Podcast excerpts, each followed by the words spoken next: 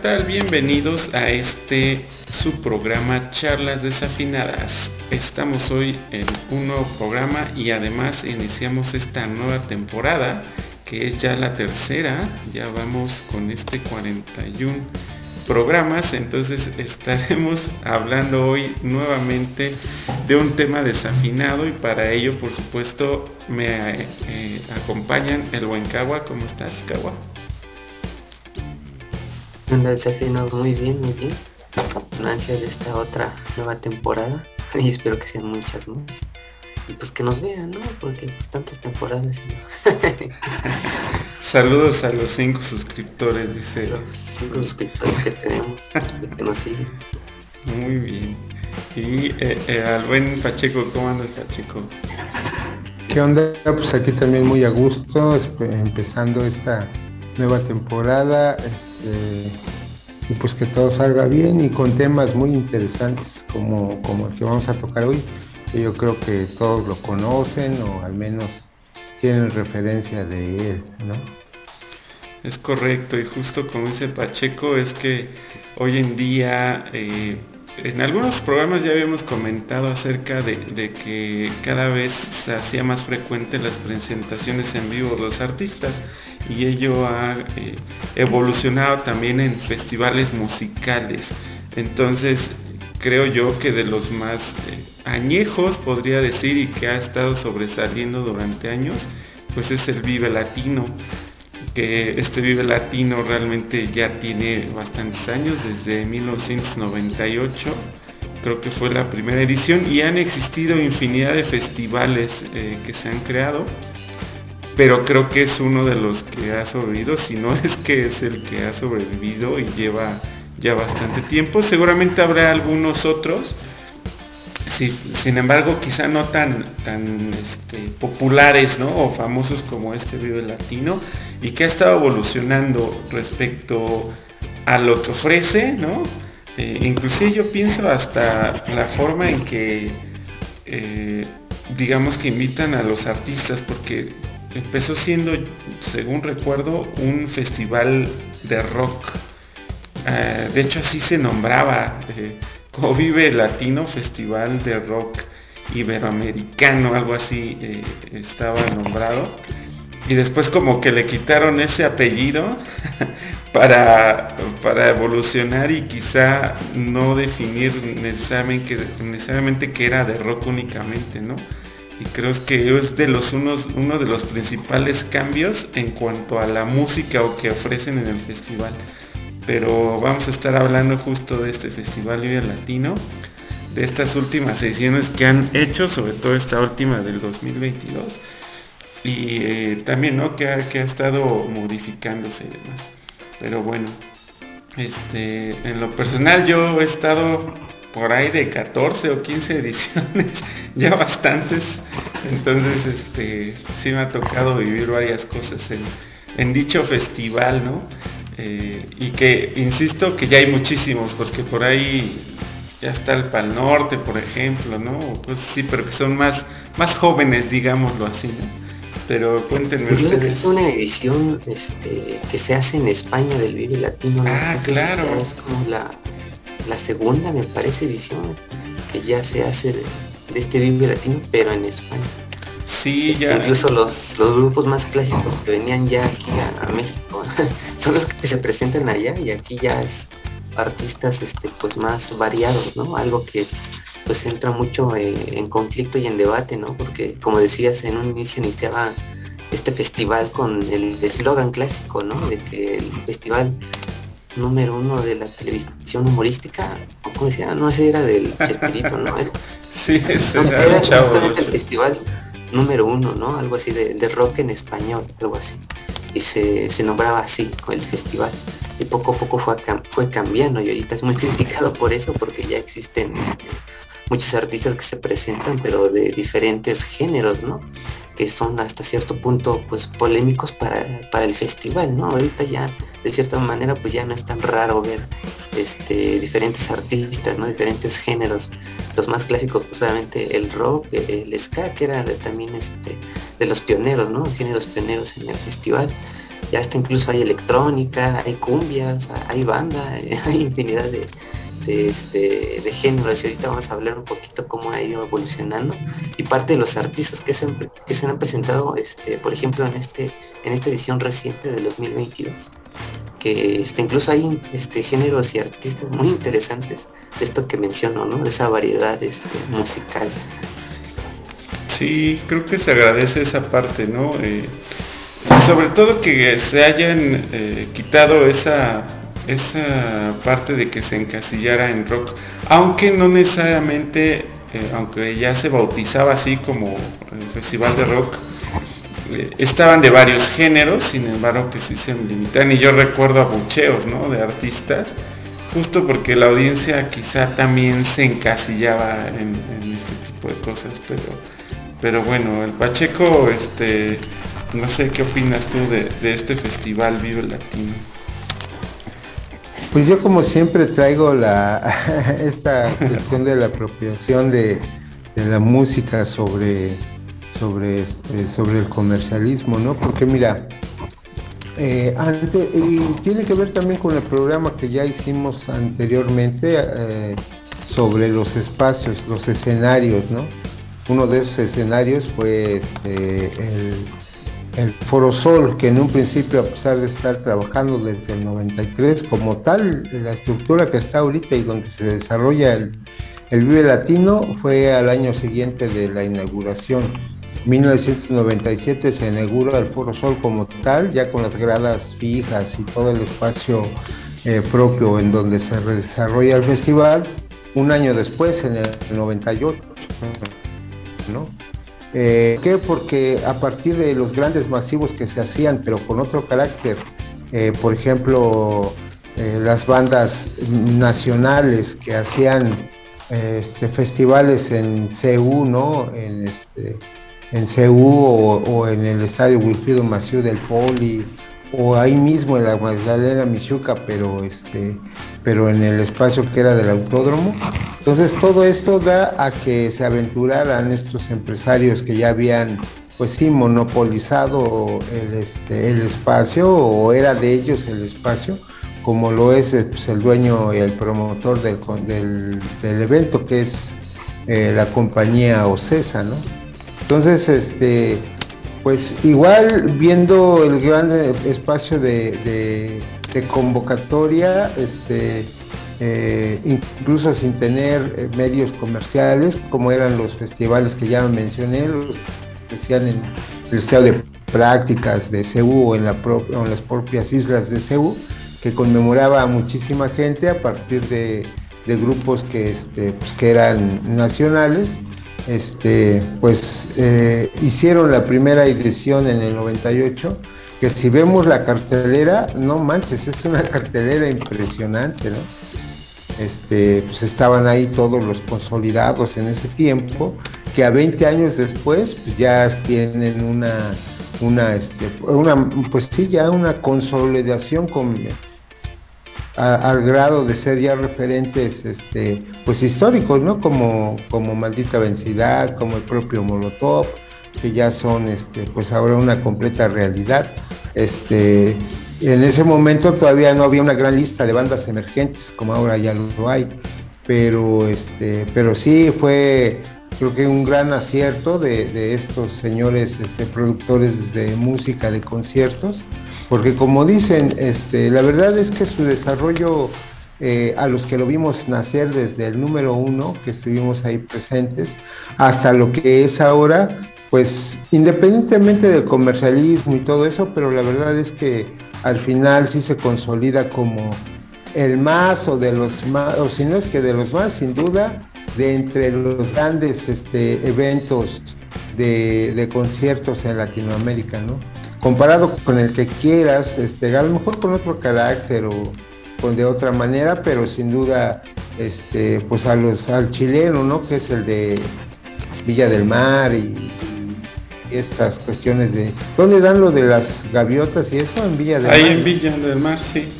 Ah, entonces sí, como, como ese tipo que ya son este, festivales completamente consolidados, eh, pues yo creo que el Vive Latino también y pues al final no demerita pues que sea en la capital de la República Mexicana, la gran ciudad de México, que se caracteriza por eso que siempre tiene, este, está entre los primeros lugares en cuanto a eventos a nivel internacional.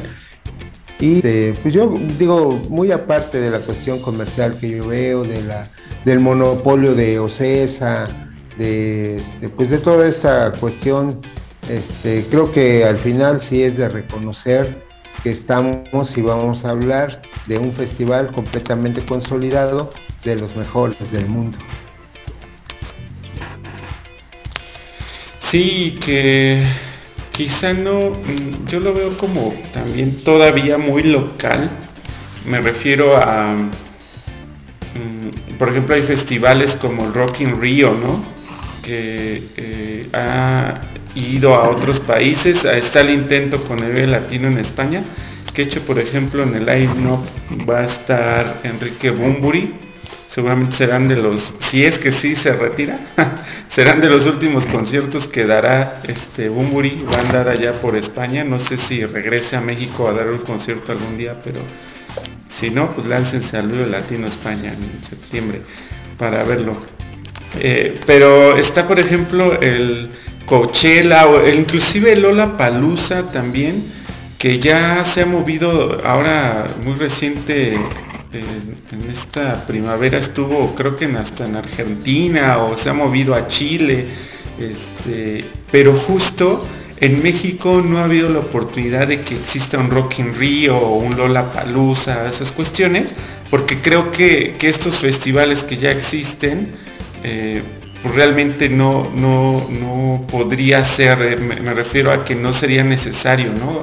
Eh, el hecho de que a México venga un festival de esos, porque ya tenemos un festival de esa, de esa magnitud, digámoslo, ¿no? Que en el Vive Latino podrías meter cualquiera de los que pueden existir en esos festivales. Entonces, creo que por eso se ha vuelto como bastante famoso desde esa parte, como dice el Pacheco, seguramente pues existe todo lo de la industria musical y pues el hecho de generar lana, ¿no? Siempre eh, el festival también está pensado en, un negocio eh, que ha sido próspero, porque yo recuerdo festivales, no sé si algún desafinado por ahí se recuerde alguno que era el Roque Neñe, creo que lo hacían en el Palacio de los Deportes y que ya después ya no, ya no, este, no lo hicieron después, pero invitan a buenas bandas también, entonces ha habido intentos, ¿no? Como eh, recuerdo que era algo del rock para chavitos o algo así, este, en aquellos años cuando empezaba el Vive, había así festivales y por supuesto aquellos como los, los que organizan para los zapatistas. el Vive La Chido, donde estuvo ahí el, el B-Side también. entonces. le tocamos nosotros el B-Side. Exactamente, entonces intentos de festivales hay, pero creo que justo este es uno de los más este, representativos hoy en día en México, creo yo, aunque ya hay varios bastante importantes. Oye, Kike, pero el formato de Rock and Ríos y Viva Palusa no es como el que se convirtió ahora este, el Vive Latino, de una música tan variada. Sí hay variedad en el sentido de, este, pero no es, o sea, no hay, no hay sonideros, por ejemplo, es decir, este, sí hay una gran diferencia y diversidad de lo que se ha convertido ahora el Vive Latino. Eh, ¿Por qué? Porque aparte, pues no sé, por ejemplo, la cultura del sonidero, no creo que exista como tal en Argentina, al menos no como se da en México. Entonces yo creo que por eso sí marca una completa diferencia y este el Vive Latino en España no sé cómo va a generar el formato de la diversidad que hay este en México a tal grado de que existe lucha libre, por ejemplo. Eso pues sin duda en ningún otro país. Eso sí, en ningún otro país se, daría. Entonces yo creo que sí estamos hablando de un festival, festival completamente sui generis, que, que por lo mismo este, no tiene precedente, creo que con estos grandes eventos como el Rock and Rio, ¿no?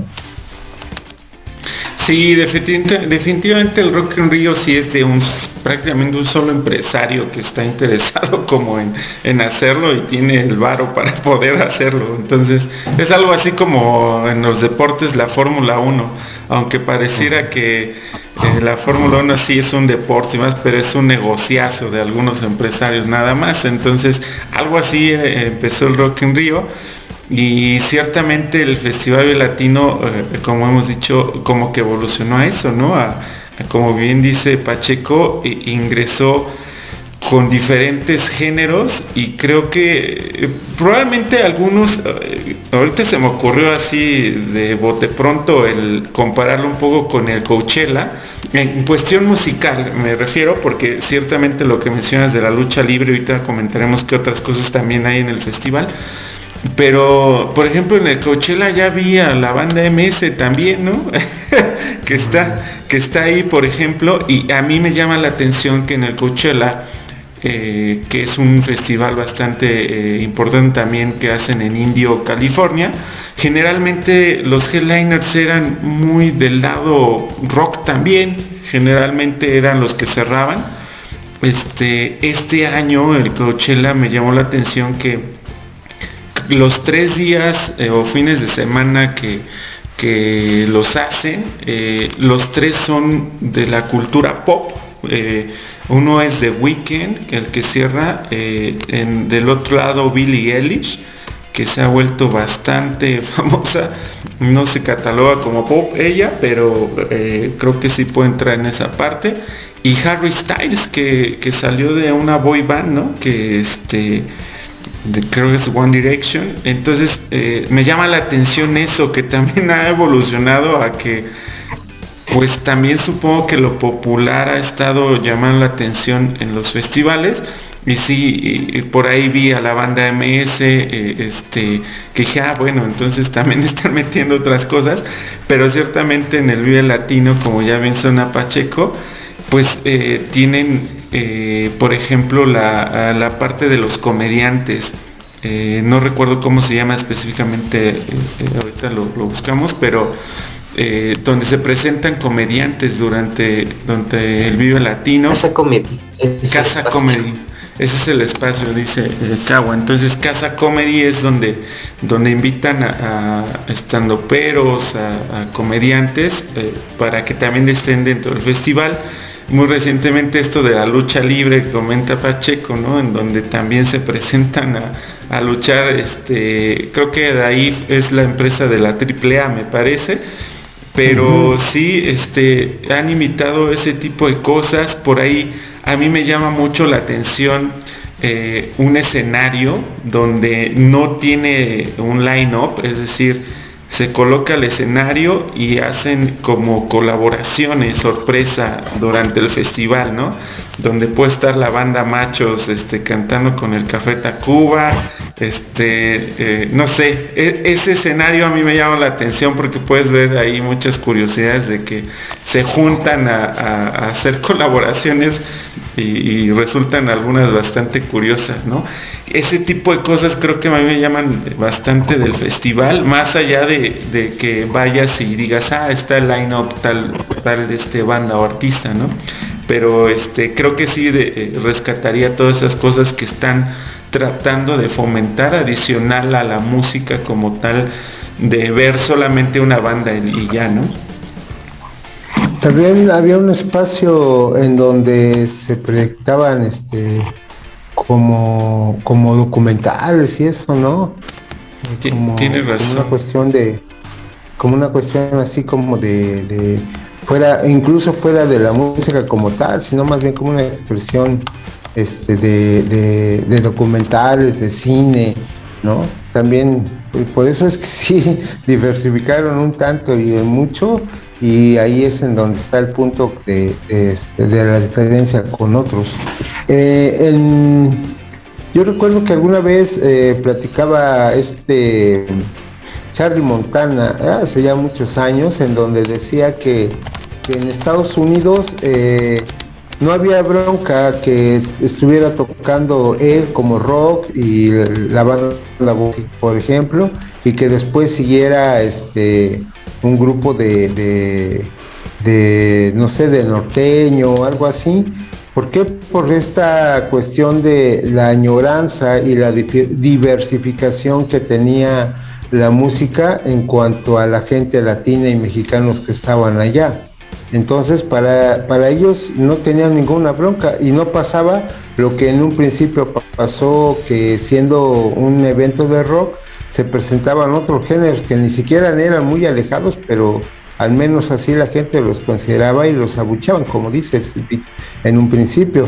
Eh, y, yo creo que ese concepto, claro, estos empresarios que, ya después empezaron a modificar, este, del rock a la diversidad, precisamente yo creo que por esas experiencias que tenían en los latinos de Estados Unidos, que tenían un tanto más de, de apertura, y fue importante que mantuvieran su postura a pesar de las críticas, porque yo creo que, estuvo bien, pues, la gran diversidad de lo que es la expresión musical, nosotros aquí lo hemos platicado, es tan grande y tan tan amplia que este, pues que está bien, todos hay, para todo hay espacio, pues, y creo que creo que sí fue un acierto, a pesar de, que, de que fue mucho tiempo el que estuvieron criticando las críticas de los puristas, digamos, hacia los, lo que los empresarios estaban este, viendo.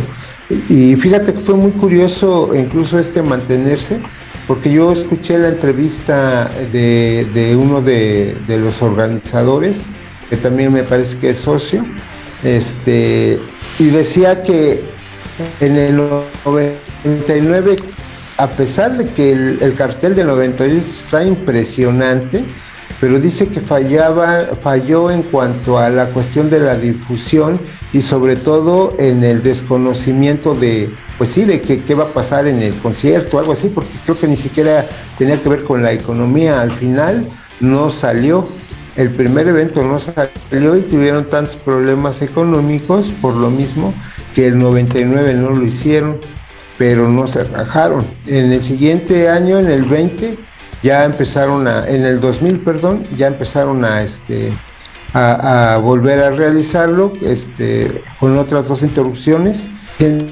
Pues fue la de, este, no, la del 2021, ¿no? La del año pasado. Entonces, este, por cuestiones de la pandemia, pero en todos los demás han sido constantes y, y este, pues sí habría que reconocer ese, esa cuestión de pues, mantenerse a pesar de, este, pues, de la falta de patrocinadores en un principio, me imagino que también fue eso, porque si bien eh, es un mundo de gente y, si hay una gran utilidad en, la, en las entradas, eh, como siempre todos esos eventos, quien más deja pues son los patrocinadores, ¿no? Y ahorita pues están bien consolidados con sus patrocinios, pero completamente. Entonces eso quiere decir que pues hay festival para un buen rato.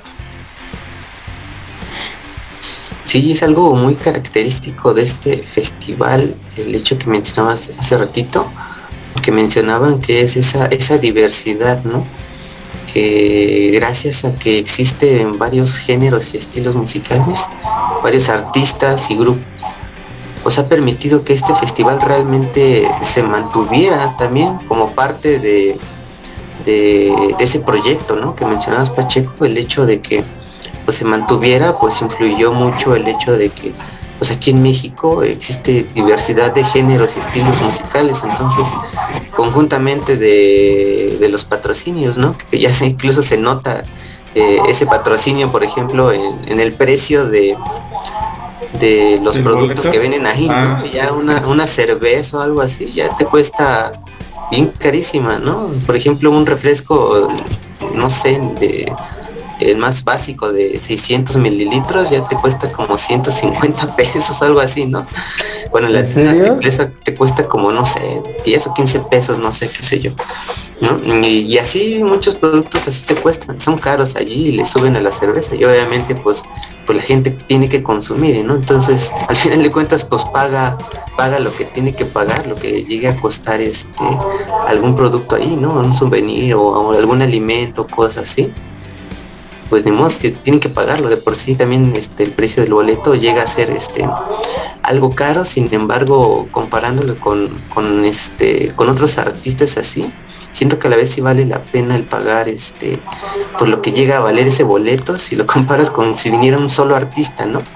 Porque en este puedes ver muchos, ¿no? Entonces eso es como que también una de las características de, este festival, que este, es tan variado que llega un punto en el que, al menos desde mi punto de vista, vale la pena tirar un festival así. Que si lo comparas con otros festivales, como ya mencionaban ahí, el Coachella, el Rock and Roll y todo eso, como que sí trae como que una, una característica muy específica, ¿no? Porque, por ejemplo, en otros festivales así, aunque de cierta manera no, he asistido a esos festivales, yo sé que existe lo, más clásico y lo más básico, como ya decía, este, el simple hecho de, los artistas, ¿no? O el que te venden los alimentos. De repente por ahí es otras, otro tipo de actividades, ¿no? Que a lo mejor hasta incluso hay feria o cosas así, ¿no? en este hay otro tipo de, actividades interesantes, hasta incluso hay como espacios así de como de un parque para que puedas irte a dormir si quieres, ¿no? que es como que muy, muy específico. Este, ya mencionaban ahí este, de la lucha libre, firma de autógrafos, la casa comedy, ¿no? Por ejemplo, que se, han presentado este, comediantes, tanto ya de podcast. En esta edición estuvo estos, estos chicos del podcast de Leyendas Legendarias, por ejemplo. Hicieron un podcast en vivo en el mero vivo latino. Entonces, este, hay como que mucha diversidad. Entonces, es, interesante cómo es que este festival este, ha tenido mucho, mucho este, crecimiento aquí en México y que de cierta manera para mí sería un poquito complicado el que crezca tanto como para llevarlo a otros países, ¿no? Y hacerlo como estos otros festivales. Porque, por ejemplo, estos festivales más internacionales por lo regular traen o tienen artistas este, de talla mundial, ¿no?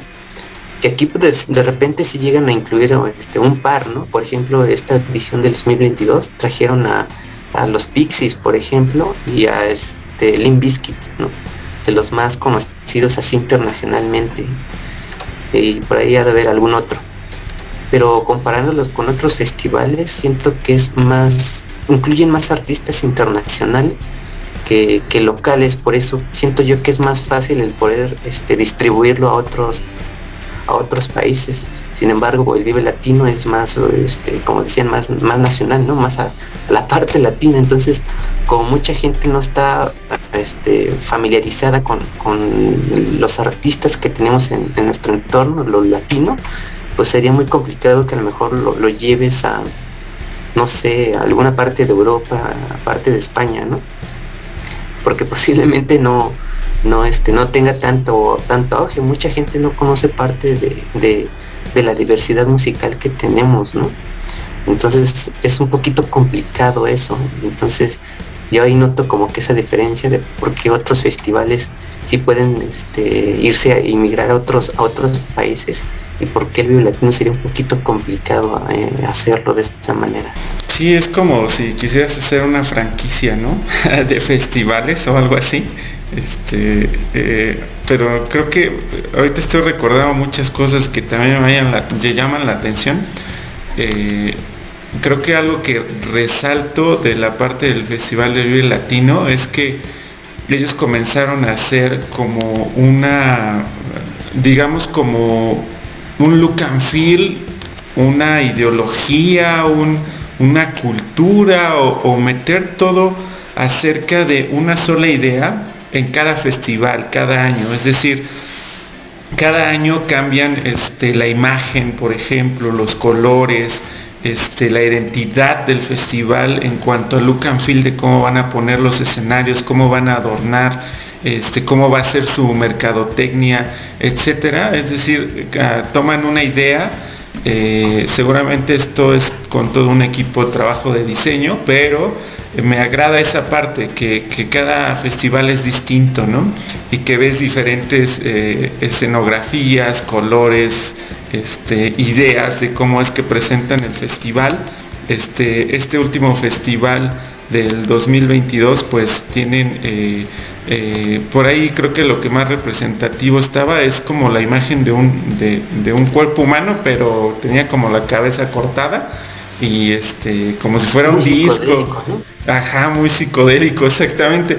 Pero este no lo vamos a ver más en, en, el otro año me, a eso voy no eso fue de este año y la idea de, ese eh, eh, digamos, como dice el, el más psicodélico, pues solamente va a ser este año y en años pasados ha sido totalmente distinto en cada uno.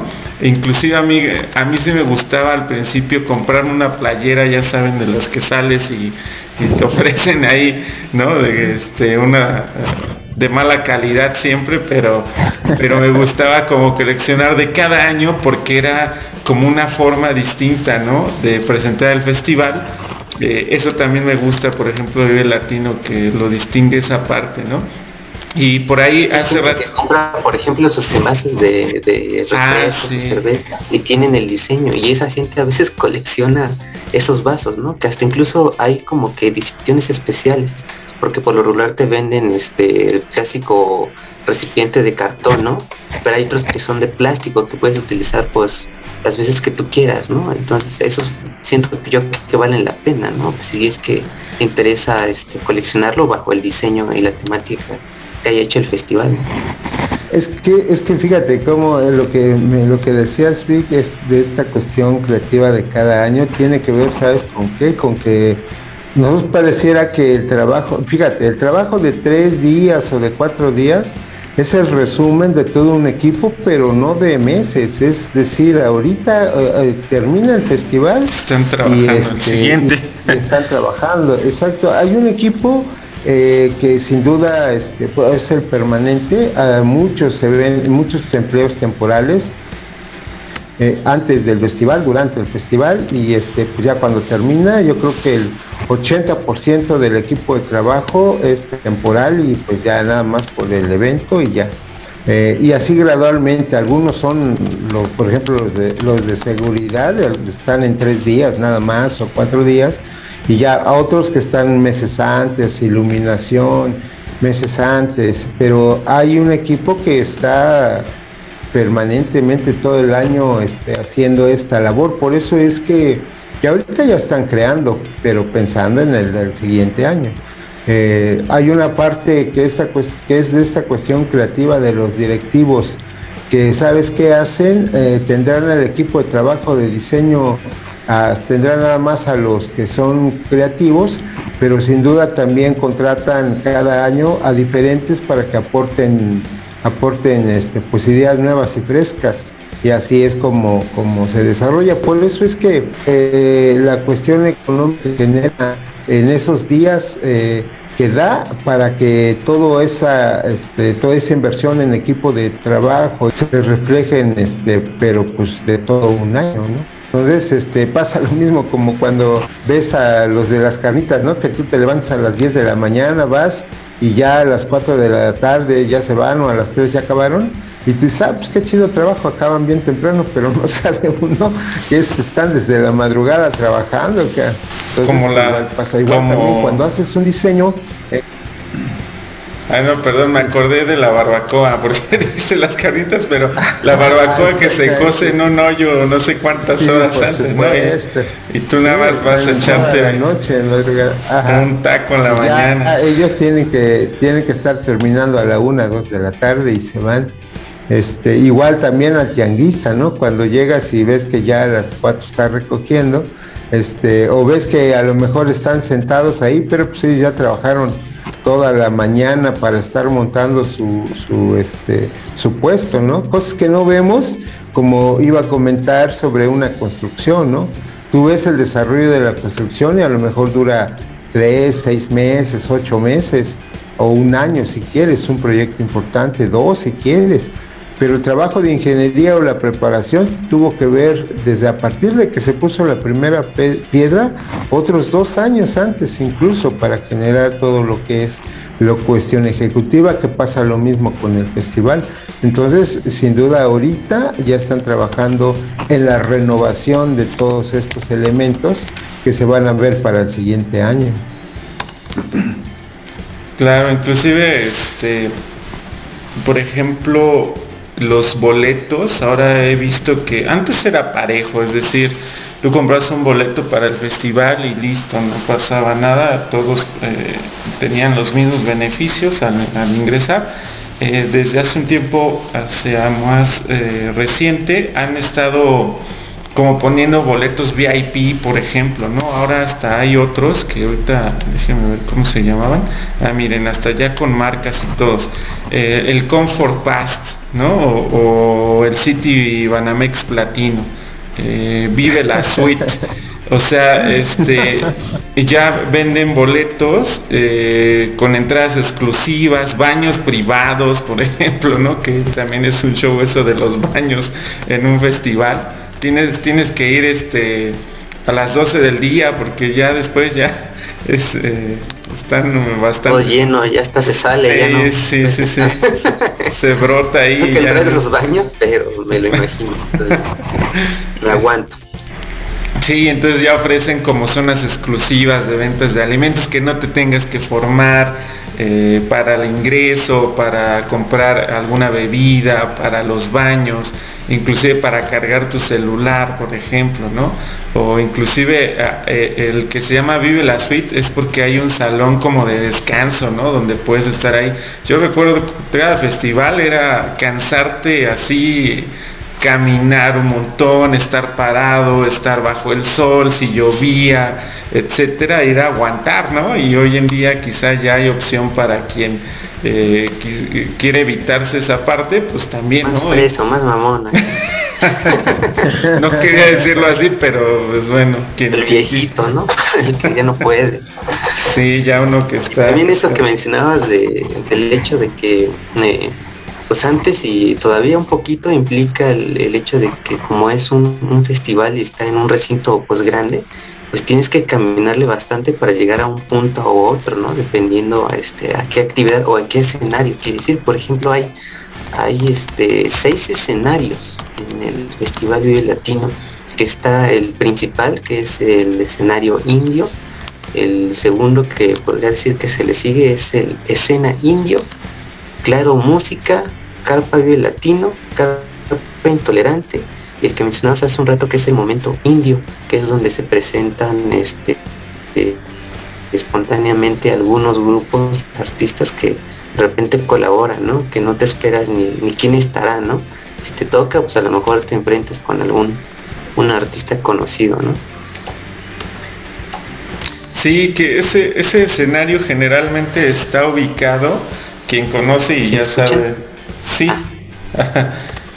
Ese escenario que comentabas, Kawa, este recuerdo que está como de paso, es decir, no es un escenario que digas, ah, ok, aquí me instalo para ver quién sale, porque no están a cada rato, sino como de paso, generalmente de eh, que vas de un escenario a otro, te puedes encontrar en ese camino que está alguien, ¿no? Y ya te queda escucharlo así, generalmente es así, ¿no? esa parte del escenario. Entonces está curioso. Y pues sí, creo que los primeros festivales empezaron eh, con dos escenarios únicamente. O sea, ahorita ya son seis. Eh, entonces son, son bastantes eh, en realidad. Lo que sí he visto, por ejemplo, es que este último del 2022 en los escenarios principales, eh, eh, a mi forma de ver, pues ya no, ya no eran tan aprovechados. A lo que voy es, pues generalmente empezaron el festival y como todos, eh, ponían una, una banda, un artista, y de aquí a que ponían los instrumentos para la otra, eh, se tardaban una infinidad, más de una hora, hora y media, hasta a veces hasta dos horas. Recuerdo algún festival donde estuvieron los Cadillacs y, tenían como cierta hora para estar y no quedaba, este, y se tardaron un chorro, pero era por esas cuestiones técnicas, ¿no? Creo que conforme fue pasando el tiempo, eh, había más cuestiones de tecnología, mejores equipos, eh, más staff y, que ya podían casi meter al siguiente grupo a los 15 minutos, ¿no? A los 20 minutos casi casi ya estaba el siguiente.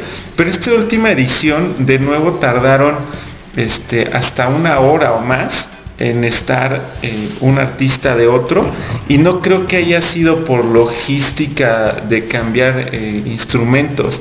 Me parece que así ya está diseñado, pero en mi forma de ver está como desaprovechado, porque en el escenario que consideramos como principal, que es el que está en el Foro Sol, estuvieron creo que, yo creo que máximo seis artistas en el día o siete yo creo, ¿no? Este, en el escenario principal, cuando antes había bastantes. Entonces, como que ahora están tratando de obligar que la gente se mueva, ¿no? Eh, que esté cambiando de un lugar a otro en estos seis escenarios que existen. Y siento que esa es como la finalidad, que ya no estén estancados. A veces todos se quedaban en el principal y no se movían, ¿no? Y este, ahí se quedaban o sentados en las gradas del Foro Sol y listo. Pero hoy en día, pues quizá no te conviene eh, estar sentado hora y media, ¿no? sin ver a algún artista en la grada y te obligan casi pues a, moverte a otro lugar para, para estar este, observando, ¿no? Pero es que ese es el proyecto de la, de la 4T para bajar de peso, porque hay mucho gordo allá en México, porque están en los primeros lugares de obesidad. Y... Luego ah, con tanta chela. No, yo pensaba que era el proyecto de la austeridad para no, contratar, no contratar tantos grupos importantes en el escenario principal y ahorrarse esa lana. Qué ahorrar, dice. Sí, pero sí, se ha cambiado. Creo que, este, bueno, no sé, ah, eh, eh, algo también es la parte de las transmisiones que algún día habíamos tocado en, en algunos otros programas. Eh, este año también hubo transmisión, creo que hubo dos señales. Este, no eran en vivo, eso, eso sí, eh, quiero decir, o sea, aunque sí te pasaban los artistas más o menos a la hora que iban a estar, pero yo creo que sí tenía un delay de hasta una hora, yo creo, ¿no? Eh, en cuanto estaba el artista, en la transmisión lo pasaban yo creo que una hora después, más o menos entonces, este, y no, por supuesto no pasaban a todos, eh, solamente a algunos y los que consideraban ellos que serían quizá más importantes o más vistos, no lo sé. Eh, pero estaba, en lo personal yo disfruté la transmisión porque yo este año no pude ir, pero este, me puse a ver la transmisión y estaba bastante adecuado, digamos, eh, lo podías ver desde Facebook y YouTube me parece. Y eso se agradece también, aunque yo siempre me he quedado pensando si, si, si pudiera haber una transmisión eh, tipo Netflix, ¿no? O cuestiones así, donde pudieras ver a todos, al que tú quisieras, pero ya con una con, con, un pago. No sé si eso fuera negocio no, no sé. Quien, quien ve toda esa parte del festival y este tipo de transmisiones sabrán, ¿no? Quizá por alguna razón no, todavía no se hace eso, pero yo me imagino algo así, como que eh, pagas tu suscripción al festival, aunque no puedes ir presencialmente, pero te avientas la transmisión de todos los que están ahí y tú decides a quién ver, ¿no? Se me ocurre algo así y quizá cobrar por ellos. Este, no sé. Puede que algún día sí se haga algo así, por ejemplo, este, el festival este que se llama Pal Norte, que es en Monterrey, lo que está haciendo es utilizar lo que ya actualmente es como una tecnología muy, muy, este, muy popular más que nada, que es los famosos NFTs, que son este, digamos que es como una tecnología y que utilizan como un arte para poder este tener ciertos beneficios. Es decir, si tú, si tú compras ese arte, tienes como acceso a ciertas cosas. Entonces este festival hace eso, ¿no? Crea como que un arte donde tú compras ese arte específico del festival, que su, digamos, su mascota o su logo es, es un león, ¿no? Entonces, este, el arte, pues puedes comprar diferente tipo de arte. Entonces, mientras tú pagues eso, tienes como acceso a ciertas cosas. No sé si algún día puede que haga el Vive Latino algo así. Porque ya este, muchos artistas también ya se están metiendo a estas, a estas cosas, crear su propio arte a, través de esta tecnología para poder este, tener este, pues ellos ganancias y para los fanáticos pues ciertos beneficios, ¿no? Sí, y ahora con esto, sí, sí vi eso del, del Pal Norte que estaban con eso del NFT, pero a mí, por ejemplo, no sé, en lo personal, todavía no, no creo que me agregue valor conseguir algo como eso. Este, hay quienes sí lo consideran, ¿no? Inclusive lo que mencionabas hace rato de los vasos, ¿no? Con el diseño del Vive que, que se hace en colección y no sé si después valgan tanto varo, ¿no? Como apenas escuché una noticia de que querían subastar la playera que utilizó Maradona, me parece, contra Inglaterra aquí en el Mundial de México. Este, y que la hija salió a decir así de, pues no, igual y ni era esa, ¿eh? O sea, conociendo a mi papá, igual y ni es, ¿no? Pero mientras la, la, la subasta iba a empezar algo por ahí de los 5 millones de dólares o algo así. Iba a empezar en ese, en ese costo, imagínense. Eh, eso de los NFTs a mí se me hace un poco como eso, ¿no? Como comprar algo al aire de no sé si realmente me da un beneficio. Digo, yo no he conseguido algo quien, quien lo haya, quien haya comprado ya lo del NFT. También más como, como que por la era digital y ya. Exacto. Sí, exacto, pero sí, o sea, no sé, todavía no, no le veo. Yo sobre el sobre el punto que mencionabas, este Vic, de perdón, de tu propuesta sobre sobre ver el, el festival desde tu casita, los que somos ya veteranos, pues sí se agradecería mucho, porque es bien cansado.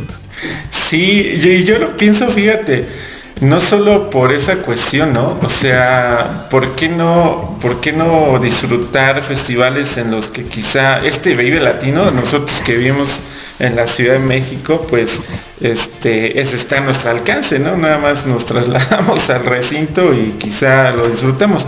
Pero pensando en, ir a un festival hacia otro lugar, ¿no? Necesariamente Vive Latino, yo lo, yo creo que agradecería esa parte. Me refiero a si puedo este, ir, no sé, a, Viña del Mar, ¿no? Este, que creo que se hace en una transmisión televisiva, pero no es como que aquí en México cualquier canal lo transmita, ¿no?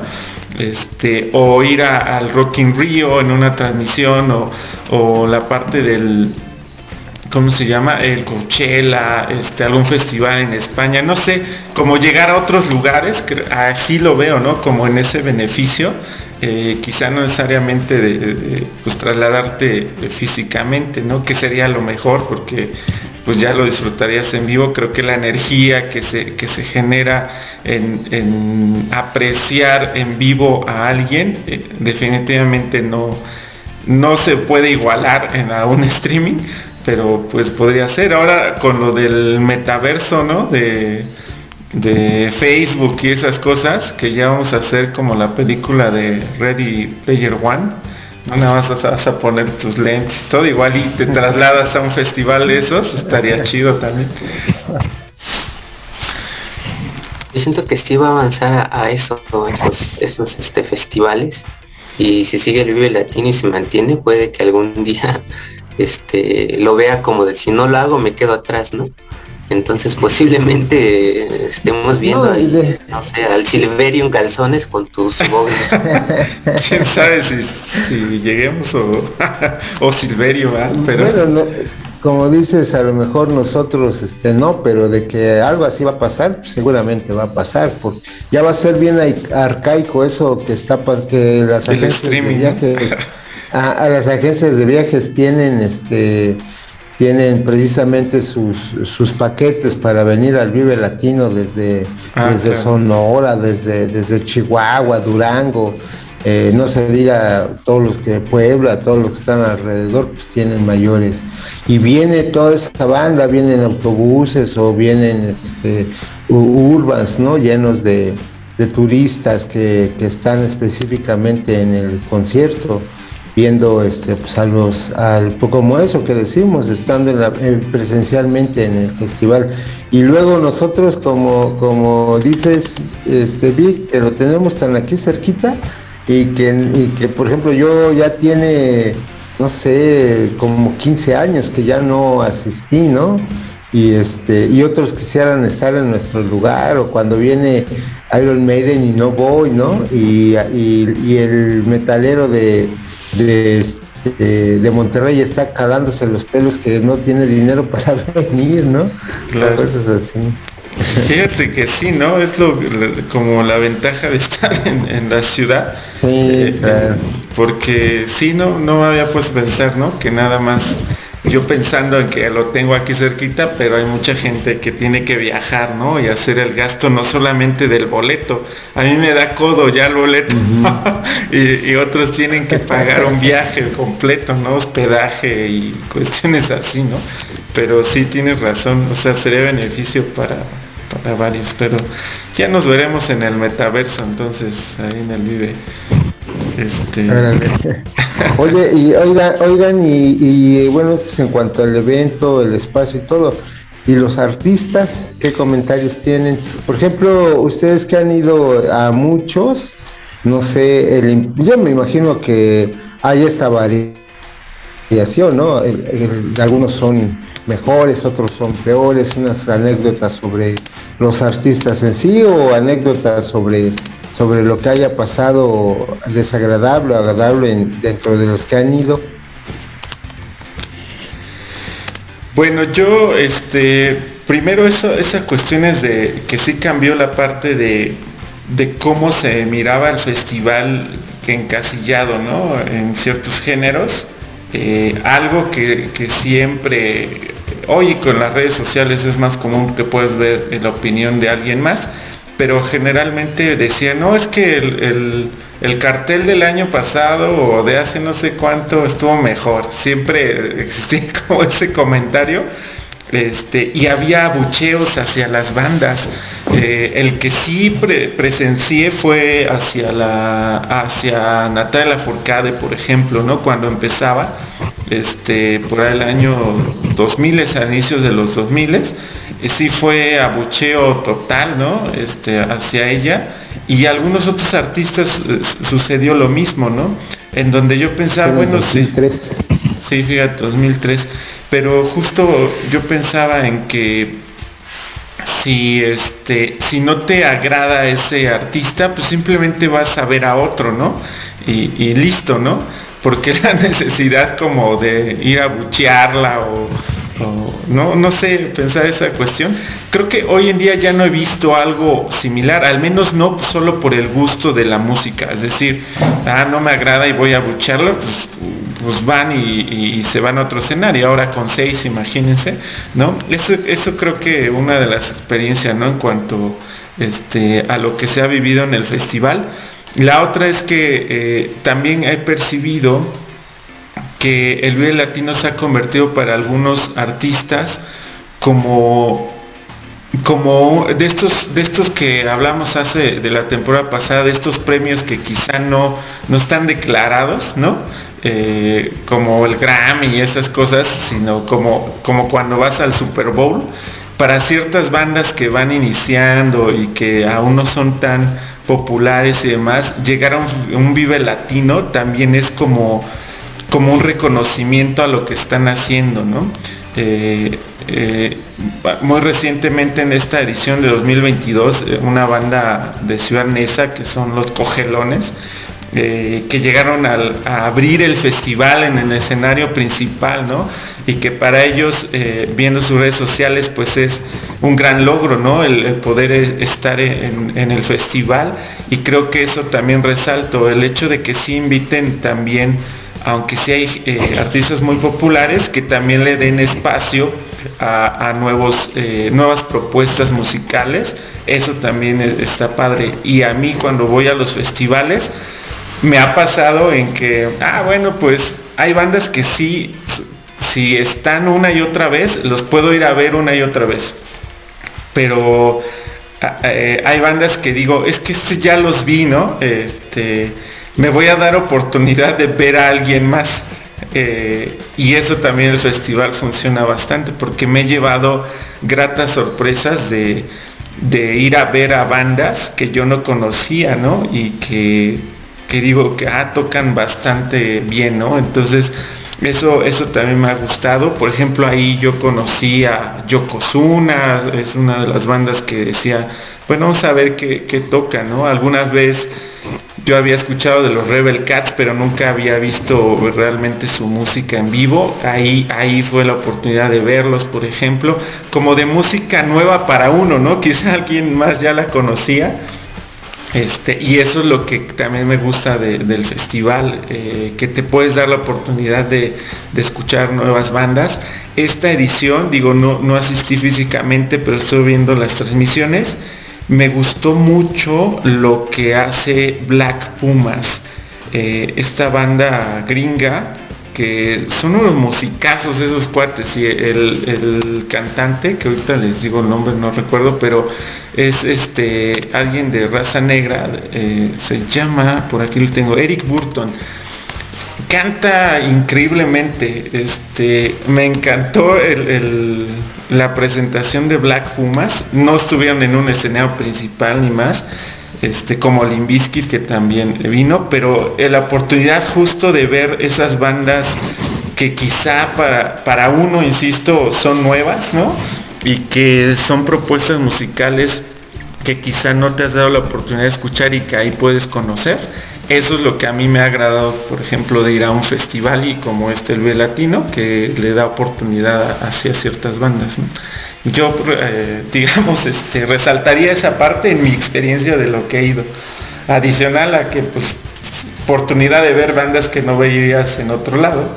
Este, ahorita os voy a mencionar a los eh, Chemical Brothers, ¿no? que es música electrónica. Me impactó el sonido que traían este, no sé, eh, era como cuando vas a ver cualquier banda que, vas a ir a verla y le, abren los teloneros, este, por supuesto no les, no le, a los teloneros no le meten las luces y el sonido que va a tener la banda principal. Algo así se me hizo en el Vive, como que, como que todos tocaban con el sonido de los teloneros y, los Chemical Brothers cerraron así con un sonido increíble. Eso también me impactó este, en el festival.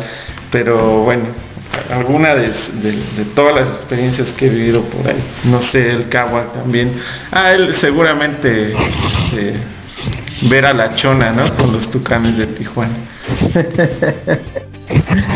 Sí, pues como le hemos venido mencionando, pues hay hay, hay variedad de artistas, este, sí, también igual como vi, pues me ha tocado ver a, artistas que tal vez igual los vería solamente en un festival porque así solitos pues no, ¿no? Y pues si tengo la oportunidad de, de, verlo solamente ahí voy, ¿no? Y aprovecho esa, esa oportunidad. Este, no me gusta, por ejemplo, cuando poniéndolo en comparativa con otros festivales de que a lo mejor invitan a algún artista muy conocido, este, que mucha gente compra el acceso nada más para ver a ese artista, ¿no? O a ese grupo. Es como si a lo mejor aquí en este festival, no sé, invitaran a este al Justin Bieber, por ejemplo, ¿no? Que posiblemente llenaría nada más el, el puro festival, ¿no? Y los demás pues estarían de sobra, ¿no? Lo, a, mí me pasó esa última ocasión que con los Gusan Roses, por ejemplo, que muchos fueron a ver a ese grupo nada más y se presentaron, me parece, creo que el primer día y al segundo día bien vacío el festival. y mucha gente con sus playeras de los Gusan Roses y no sé qué, que pues por día hablábamos de estos grupos sobrevalorados, ¿no? Que mucha gente los sigue y son, no sé, muy, demasiado populares para muchos pero pues no sé, o sea, eso es lo que de repente a mí no me gusta de, lo que puedes este, hacer o incluir este tipo de festivales, ¿no? Afortunadamente no, no es tan seguido, pero sí, este, sí me ha tocado como que al menos por la parte musical, musical esa, ese disgusto, ¿no? Pero sí, por otra parte, he visto pues casi de todo, ¿no? He dejado de ver bandas como Interpol, por ejemplo, para ir a ver a a una banda tipo cumbia como el sonido gallo negro, ¿no? que, que tienes que elegir, ¿no? Pues es un gran grupo, Interpol, ¿no? Claro. Entonces, yo sé, es, es, complicado porque hay veces que hay grupos que, que es muy difícil que, vengan, ¿no? Y puedes perder la oportunidad, como por ejemplo yo me perdí la oportunidad de ver un grupo este que es para niños de, de, metal, los Heavisaurios, por ejemplo, ah, que estuvieron en ya hace un tiempo y no los vi, no fui a ese festival, o por ejemplo Gorilas, que estuvo en una ocasión, que afortunadamente ya han venido y este y espero que sigan viniendo. A ellos sí los vería, por ejemplo, independientemente, no en un festival.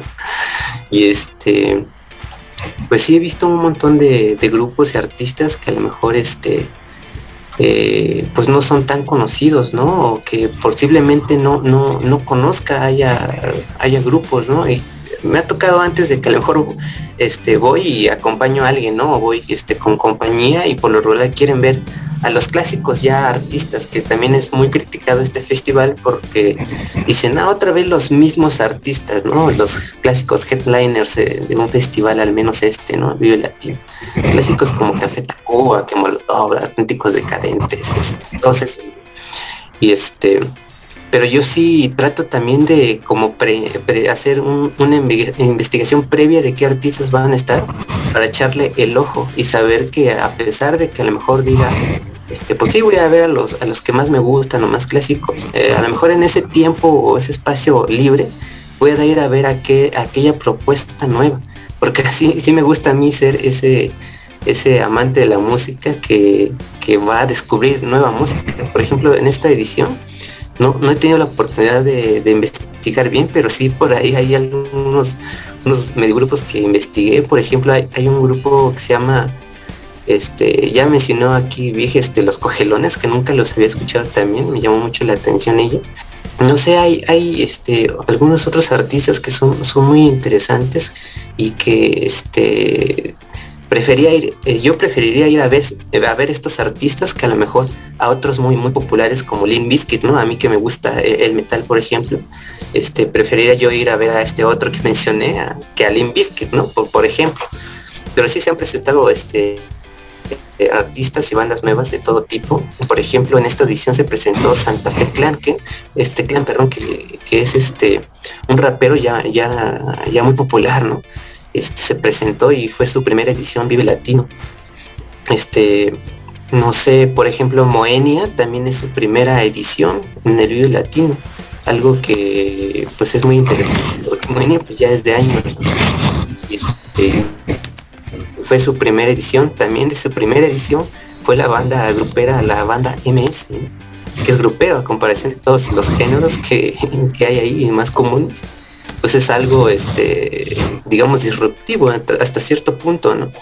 Por ejemplo, yo he visto a, los tucanes de Tijuana allí en el Vive Latino y ese tipo de artistas, ¿no? Que a lo mejor diría, pues, ay, pues dentro del ambiente pues voy, ¿no? Pero no es de que si se presentan ellos voy a ir, ¿no? no soy de eso, pero pues, si tengo esa oportunidad voy, voy a verlos. Y ahí estoy bailando las dos veces que tocaron o tres que tocaron la chona, ¿no? Esa, ocasión. Y, ahora la tocó, la cantó Limbisky también, creo. sí, de hecho, de hecho eso también llega a ser interesante lo que cada, cada artista este, propone para su propio show. Porque obviamente ya este, los, los contactan para decirle, oye, te invito al festival, qué sé yo, y ellos se preparan para, para esta edición, ¿no? Hasta incluso ellos este, supongo yo que se contactan con otros artistas para hacer colaboraciones y todo esto. Como que hay una preparación previa, ¿no? No nada más es que, ah, voy a tocar y ya, ¿no?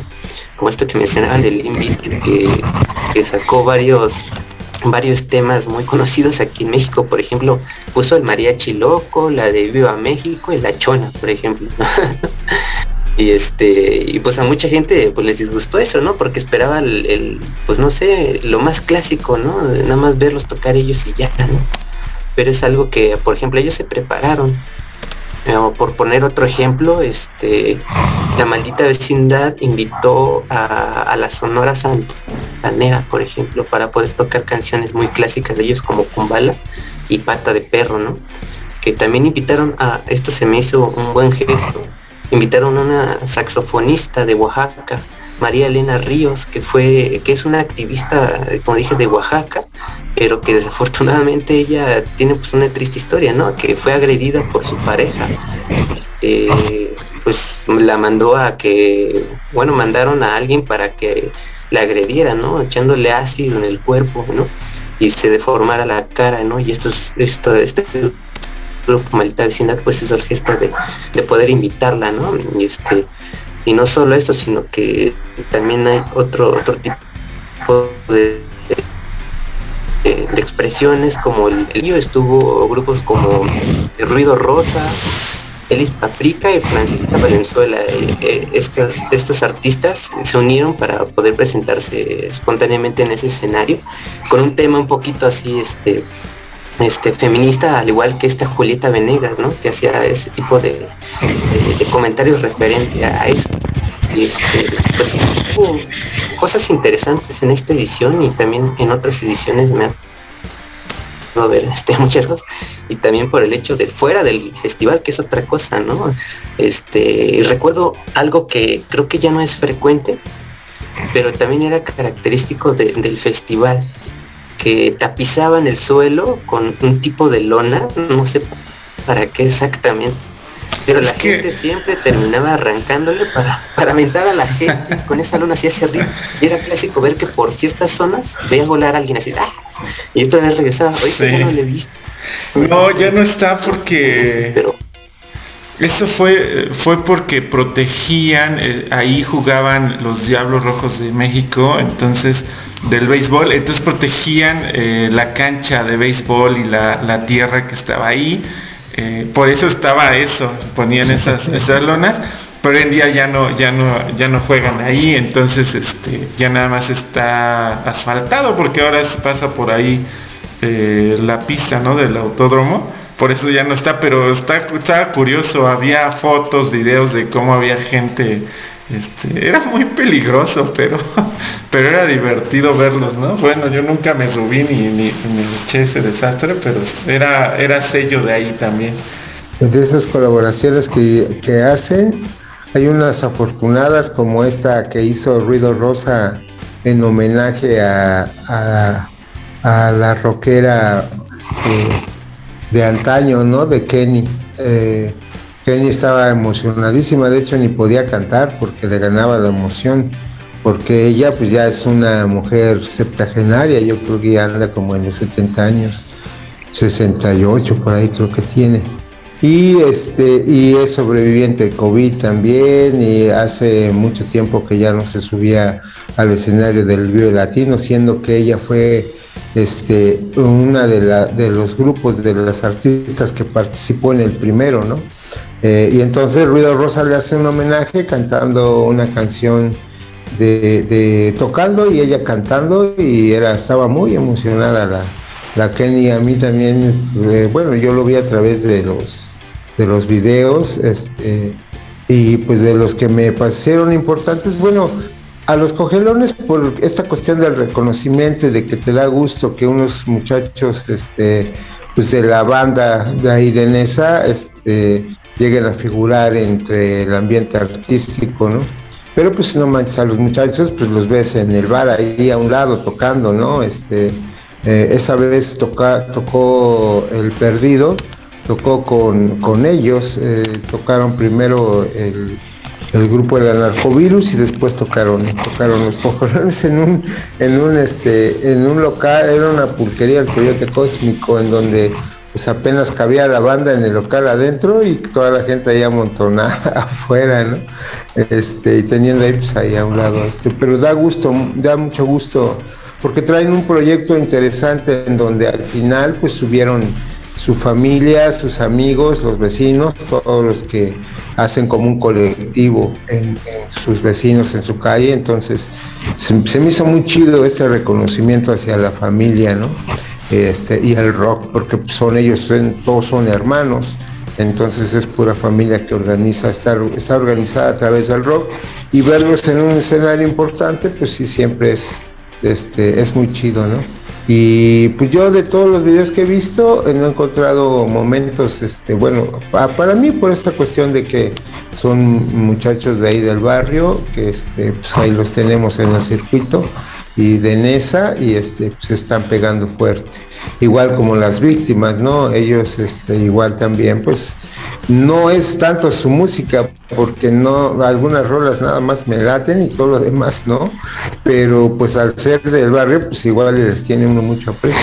Y lo que pasó con Kenny sí es, este, bueno, a mí al menos me emociona porque igual al final, pues todos somos sobrevivientes del COVID y este, y pues ella estaba muy emocionada de volver a pisar un, un, este, un escenario tan importante. Y el otro, en momentos desafortunados, como una participación que tuvo precisamente Silverio con este Laura León. Laura León, exacto.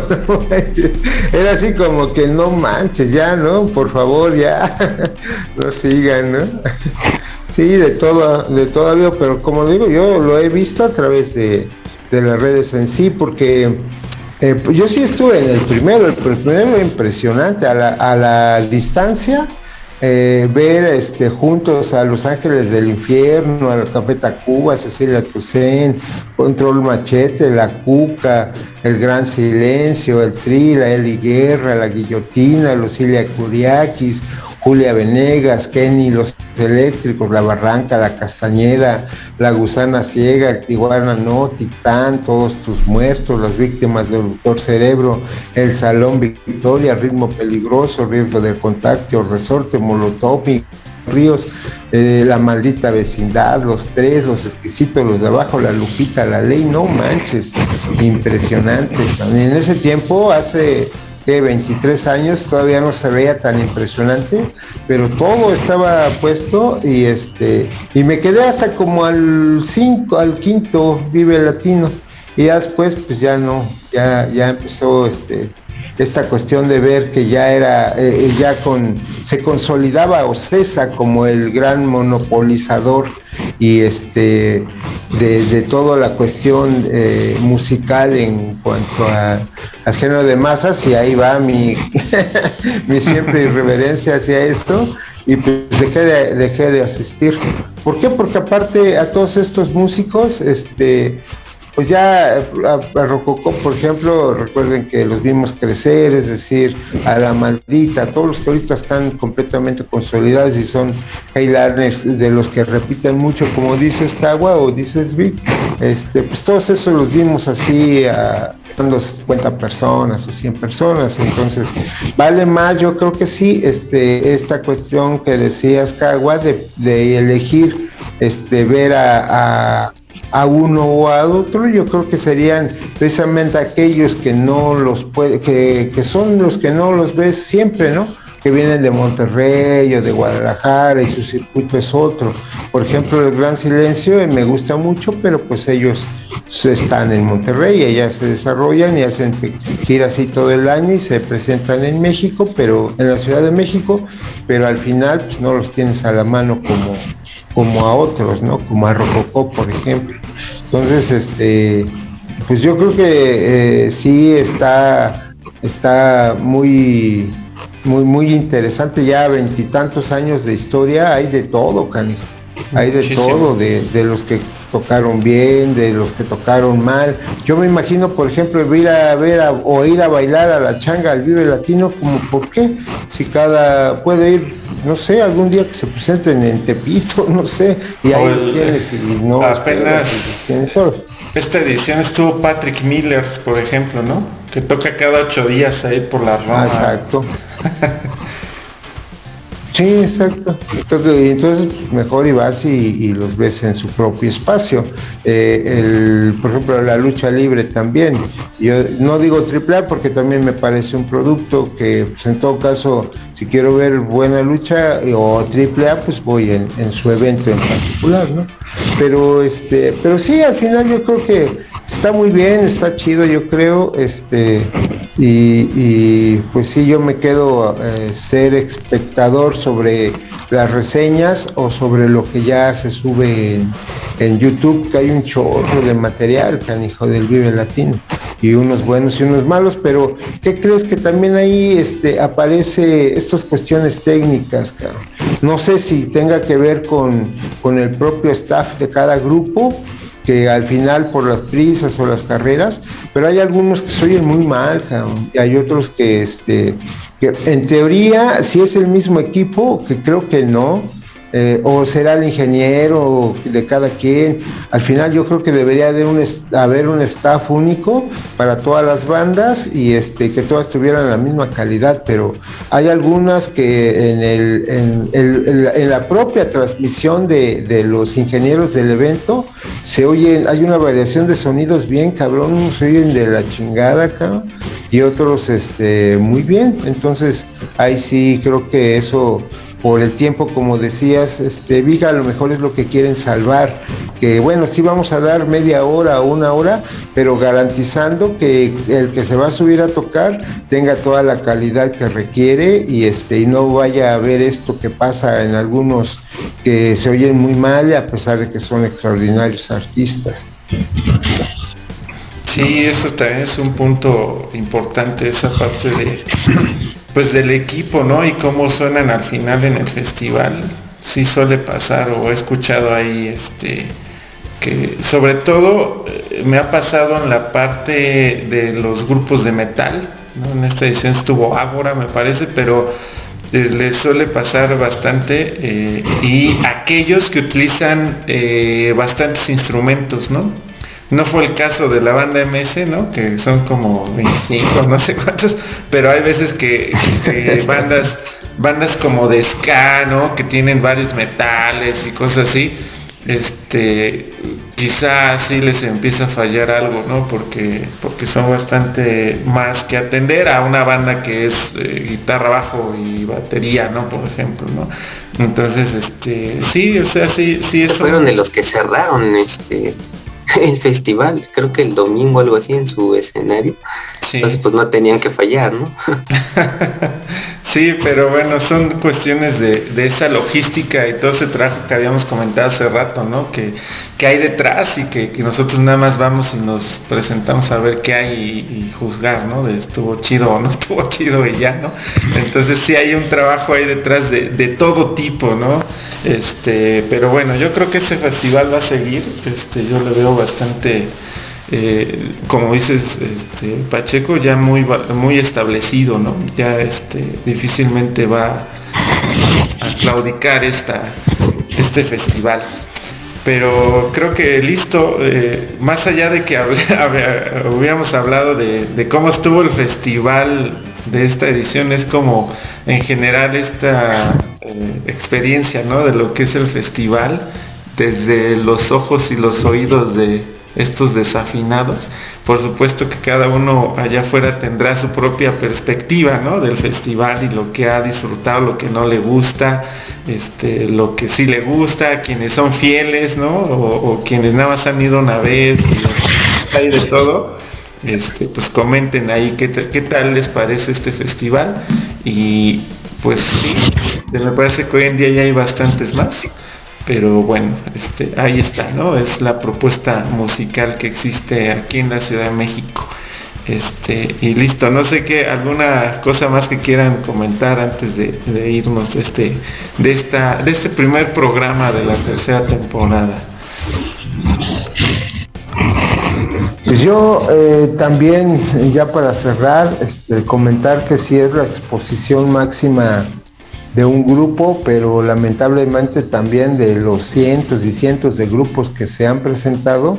Si tú checas la lista este, de, incluso eh, por escenarios, eh, hay muchas bandas que tocaron, eh, estuvieron ahí, pero que ya no existen. Este, estas bandas emergentes que tenían un éxito o algo así, pues ya se presentaron y parecería que Tú como músico, como grupo, te imaginas a los hijos de la caguama que nos dijeran vayan y súbanse al escenario. Pues solo le va y no, pues ya lo hicimos y, de repente el Big este o el Eric ya se encuentra su a su artista este, virtual eh, eh, este, de arte conceptual y nos abandona y ya se deshace el grupo, ¿no?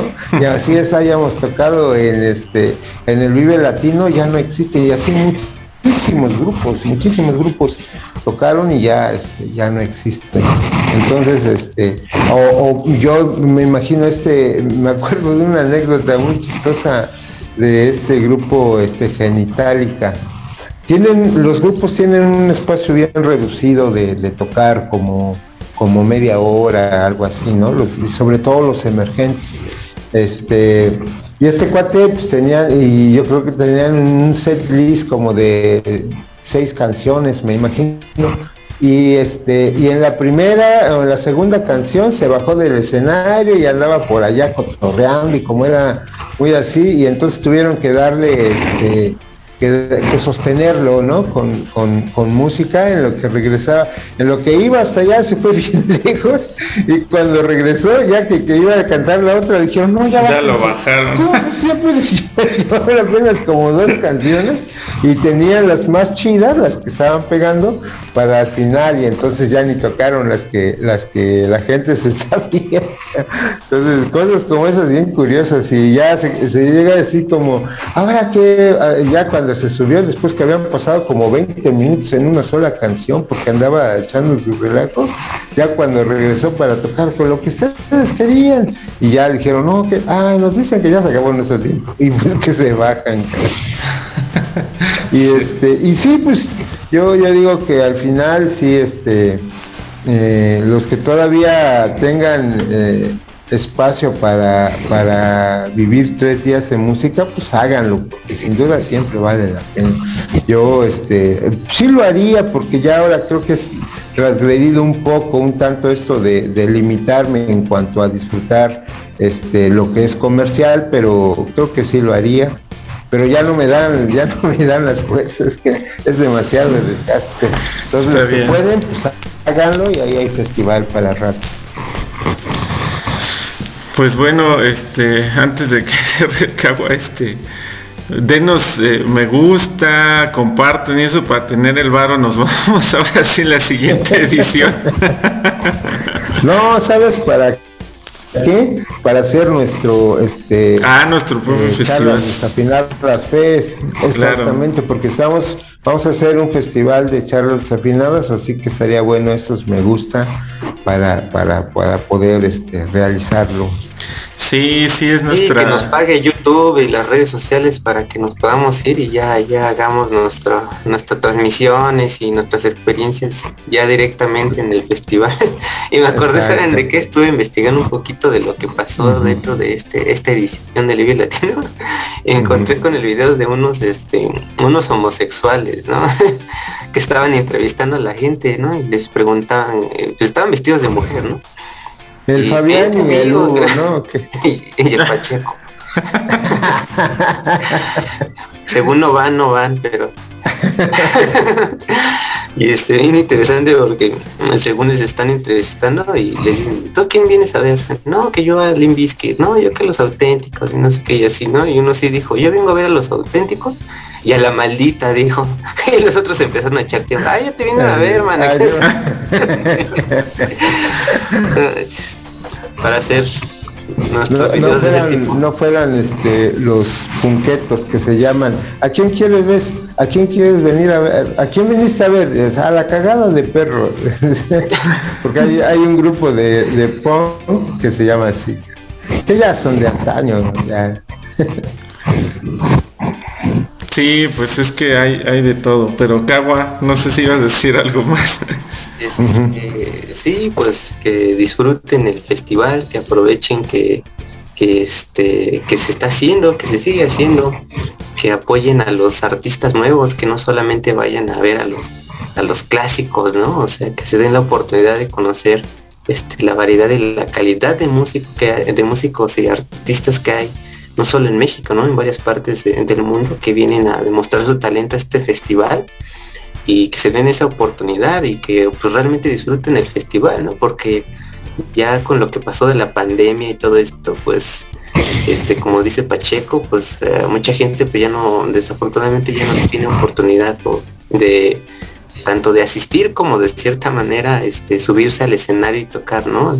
Y este mucha gente pues este ya no puede hacer eso. Entonces pues también que valoren eso no de que tienes la oportunidad de, disfrutar la música como tal y que posiblemente llegue un punto en el que ya no vuelvas a ver no a, un grupo o un artista no porque a lo mejor pues ya ya no este ya no está, como por ejemplo lo que pasó con, los Foo Fighters, ¿no? El, baterista que se iba a presentar en Colombia y este, no sé si esa misma noche o, o cuándo fue, casi cerca de presentarse, pues ya falleció, ¿no? Y pues ya nadie pudo ver este, la presentación de, estos de estos músicos. Entonces, pues llega un punto en el que pues no te lo esperas. Entonces, pues sí, aprovechar eso, ¿no? Las oportunidades, como dice aquí Pacheco, pues, pues ya me, me perdí varias varias oportunidades de ver, pero si voy ahorita, pues ya hasta me canso, ¿no? Entonces, si no disfrutas como que el momento de, de, que eres joven o que tienes dinero, qué sé yo, pues prácticamente la vida se te va y es inesperada. Entonces, pues sí que disfruten este y que apoyen a, los músicos, a los artistas y más que nada eso, ¿no? Disfrutar la música como tal. Perfecto, sí, creo que como siempre decimos acá, vivan la música, si tienen la oportunidad háganlo, disfrútenlo siempre. Suena cliché de todas las medidas también, ¿eh? sí. Sí, porque con responsabilidad también, por supuesto. Sí, es que, este, insisto que suena como esto de cliché, ¿no? De que, este, como esos cuando te dicen vive porque la vida es corta y esas cosas, pero en verdad, este, si tienen la oportunidad de presenciar algo que les guste y más, pues háganlo, ¿no? Este, seguramente ese, ese momento se quedará en sus mentes para toda su vida, este, a diferencia de que pues no lo hayan hecho. Entonces, si pueden, háganlo. Pero este, ahí está el festival. Yo, este, yo prometo aquí a los desafinados, empezando esta tercera temporada, en el formato que tengamos de conciertos presenciales, como ahora lo que va, que yo este, pienso y propongo que en la tercera temporada pues vamos a ver, eh, tal vez hablemos de, de grupos en especial, ¿no?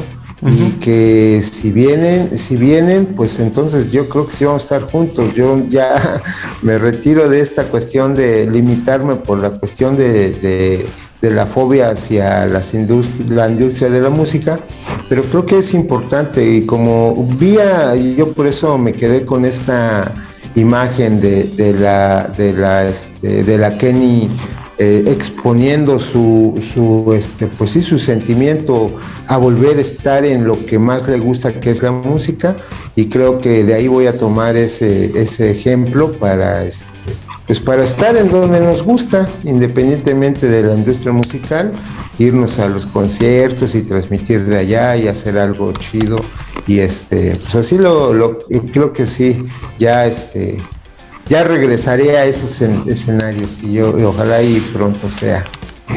Sí, no les queríamos contar, pero ya tenemos boleto para el Tecate Emblema, para el Pacheco y vaya a ver a los Bastric Boys. Entonces, bueno, empezar por ese. No, no, estoy tan dañado todavía. oh, Íbamos a empezar con los Rustic Boys entonces. No, gracias.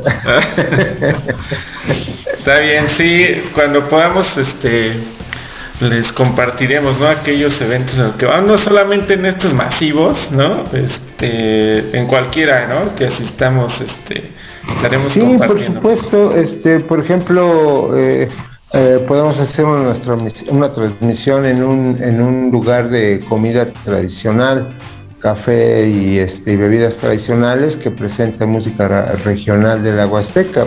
Como desde ese donde estamos 20 o 30 personas este, bailando sones huastecos hasta Coldplay, ¿no, Kike? Es correcto, hay a todo todo le, metemos a, unos guapangos, ¿no? Hasta, hasta el Vive y, Harry Styles o lo que sea, donde vayamos.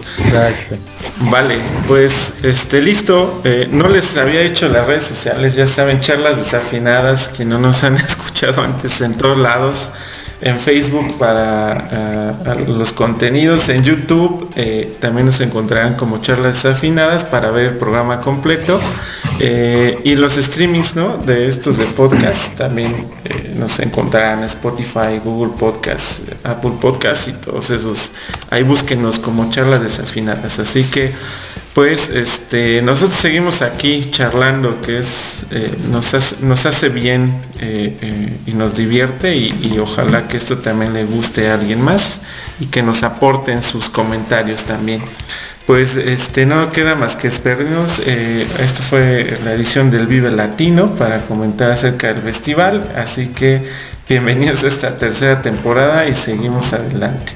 Eh, cuídense mucho, estén muy bien y nos vemos y escuchamos el próximo programa de Charlas Desafinadas. Así que, bye. Bye.